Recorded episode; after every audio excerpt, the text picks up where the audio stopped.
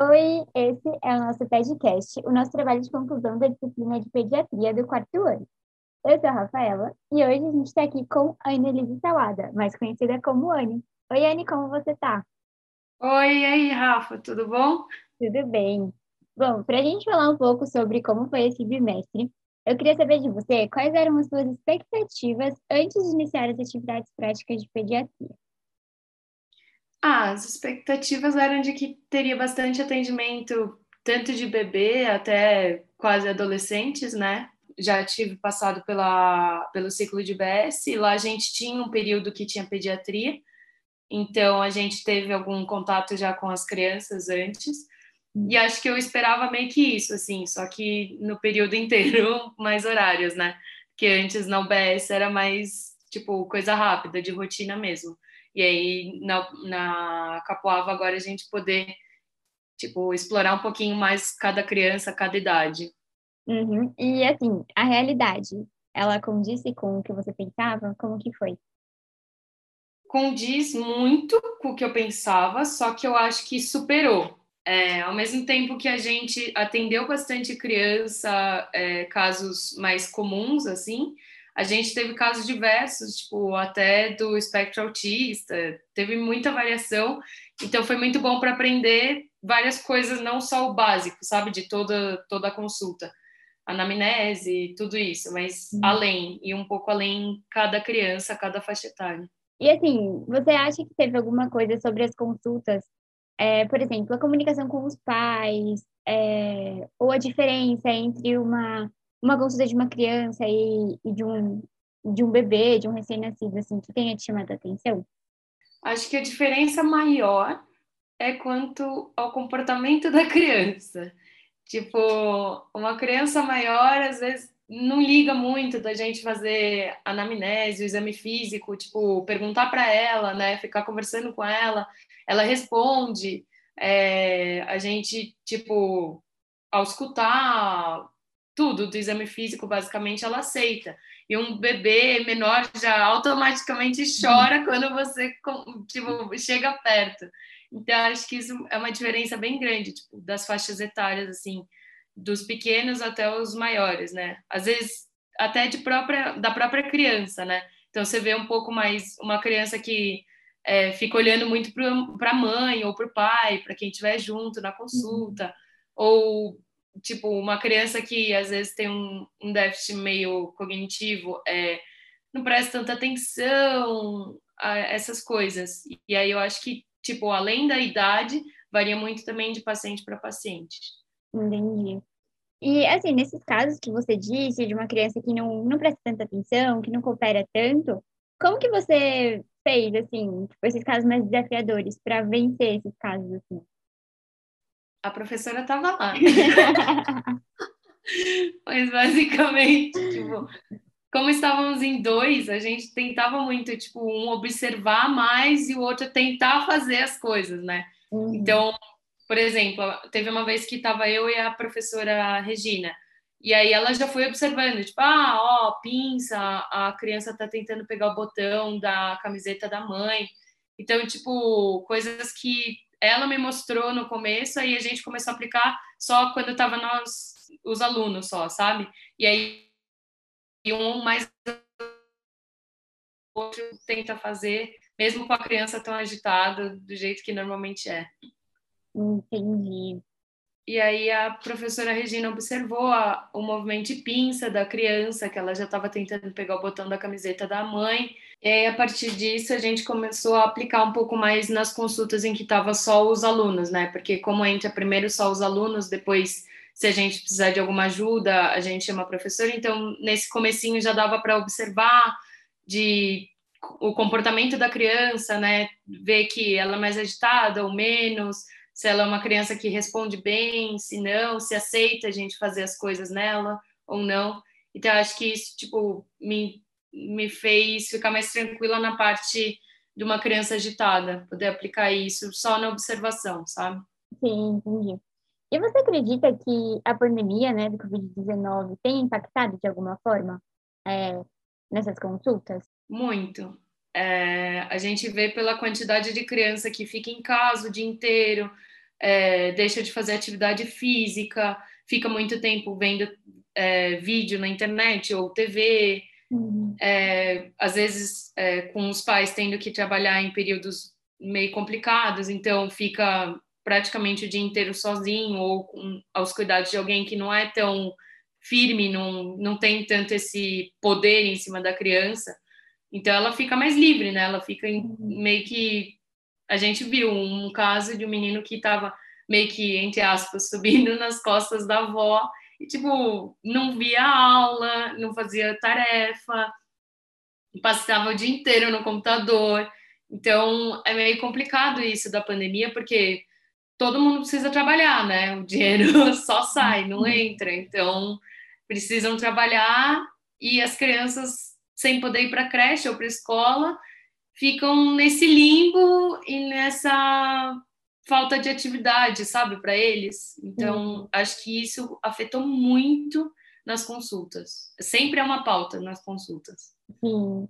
E com relação, por exemplo, à infraestrutura da, de Capuava, né, que é onde a gente estava passando, você acha que alguma coisa pode ter impactado, assim, é, na consulta em si? Acho que na consulta em si, não. Tipo, a estrutura de Capoava é muito boa, né? Uhum. Eu gosto muito da disposição de lá, que tem o corredor para a gente ir para o consultório, o corredor para chamar os pacientes. Eu acho que isso é muito bom. É, tipo, separa, eu acho que os dois ambientes, o que eu acho que é muito importante. E só que, assim, por exemplo, tinha uma balança para criança, então, para bebê, aí tinha que ficar trocando de sala. Só que eu acho que isso não interferiu tanto na consulta. É. Só assim, ah, espera um pouquinho, a gente já volta, eu vou pegar a balança. Só isso, mas não era algo tão, assim, distante, sabe? Que destacasse muito dentro da consulta. Sim. É, bom, como que foi para você retomar a matéria? Por exemplo, você, na prática, assim, você acha que foi importante você ter algum momento rever alguma coisa que a gente já tinha aprendido antes, no terceiro, segundo ano? Então, é que antes eu não gostava nada de pad, eu não, eu, tipo, eu odiava, eu não queria olhar para cara. Então eu menosprezei, assim, larguei, sabe? E aí chegou agora, meio que na UBS, eu já tinha ah, na, no ciclo de APS. É. Eu fiquei muito feliz de estar vendo PED, de estar mexendo com as crianças é, e essas coisas. E aí agora tipo, no próprio ciclo de PED, eu acho que só reforçou um pouco isso, sabe? Porque uhum. são mundos muito diferentes, né? Não é que é um mini ser humano, é muito diferente. Tem muitas outras coisas, muitas uhum. outras doenças, é, vacinação que você precisa prestar atenção. Então, tipo, é muita coisa que eu acho que antes eu menosprezava e agora eu valorizo muito, que eu acho mega importante desde criança ter todo esse esse suporte quanto à saúde, sabe, da criança. Sim, sim entendo. É, não tem muitas particularidades na pediatria. É, exato. E como você, é, o que, que você fala sobre o relato de caso, por exemplo, que a gente tem, teve que fazer, né, durante todos, todos todas as, todas as semanas que a gente teve no ciclo? Eu gosto muito, acabo tendo que rever, né, o caso, então isso é muito bom, porque todos, todo mundo mais velho fica falando toda vez, ah, no internato você vai ver, ele, você vai ver um caso, aí você vai chegar em casa, você vai estudar sobre aquele caso, é, sei lá, qualquer doença, você vai estudar sobre isso. E aí, tipo, esse relato de caso meio que me ajudou a fazer isso, entendeu? Então, criança com hipertensão, mesmo sem ter tido aula, eu já tinha ido atrás de ver, porque a gente teve um caso de uma menininha que teve que ver hipertensão, é, aleitamento desde o começo, sempre teve isso. Então, tipo, meio que a gente já se adianta para ver as coisas que vão ser reforçadas e dadas de novo mais para frente. Eu acho que isso ajuda muito no, na, no ensino, assim, no aprendizado mesmo. Sim, eu concordo com você. E você tem alguma sugestão ou algumas sugestões para disciplina? Sugestão? Eu gosto muito da PED, eu acho eles mega organizados. Uhum. É a disciplina mais organizada que a gente teve até agora. As professoras são excelentes, não tenho queixa nenhuma sobre elas. As residentes também sempre nos ajudaram, sempre tipo, sanaram todas as nossas dúvidas. Sempre a gente estava meio inseguro, elas estavam lá junto, então tranquiliza bastante a gente. Até preencher prontuário, tudo isso, elas estavam ali.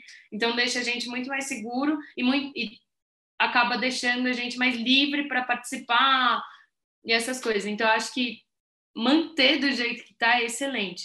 Eu acho que, claro, por causa da pandemia teve só um período, né? Durante três dias, então acho que deveria ter mais a partir de agora. Mas da disciplina mesmo eu achei excelente. As aulas também, dos vídeos também foram excelentes. Então, sem nenhuma, nenhuma sugestão de mudar, só manter mesmo. Sim. E para quem vai passar pela TED nos próximos, ou no próximo ciclo, ou nos próximos anos, você tem alguma sugestão? Aproveitar ao máximo. tipo, se abrir muito com as professoras, não sabe, fala mesmo que não sabe, não lembra. Que eu acho que, tipo, isso de você não saber é o que vai fazer você perceber que você não sabe para você conseguir aprender, sabe? Então, tipo, admitir mesmo, pô, não sei. Ah, não tô sabendo fazer o exame físico. Ah, tenho medo de fazer, de fazer otoscopia, entendeu? Tipo, tudo isso eu acho que é importante você ter meio que peito para falar, tipo, olha, não tô segura, não, não sei e é isso, entendeu? Você pode me ajudar? Porque elas estão lá para nos ajudar, para nos ensinar. Então, é aproveitar mesmo esse momento e esse tempinho que a gente tem para aprender na prática mesmo. Por fim, eu queria saber assim, se você acha que tem alguma diferença entre a Anne que entrou na pediatria há dois meses e a Anne que está saindo agora. Nossa, tem. A Anne que odiava criança e a Anne que agora tá muito ok com criança. tipo, é que eu sempre fui uma pessoa muito muito brava, muito firme, uhum. grossa às vezes. Então, eu sempre falei, nossa, pediatria nunca, sabe? Não, de jeito nenhum. E aí, depois que eu passei em APS, agora que a gente viu as crianças, e tipo, não tem muito isso, sabe? É saber lidar com a criança, é saber lidar com os pais, com, com o acompanhante. Então, não tem isso de, ah, você assim não vai ser. É o jeito, é como você, do que você gosta, sabe? Eu apreciei muito, eu passei a apreciar muito a pediatria depois de ter passado por ela. Desde ter me aproximado das professoras, que eu acho que ajudou muito, ter uma liberdade de dar risada, não ficar aquela tensão, sabe? eu acho que tipo, isso me mudou muito como aluna. Entendi. Ok, Anne, muito obrigada pela sua participação, foi muito boa. Até mais. Obrigada a você, Rafa. Tchau.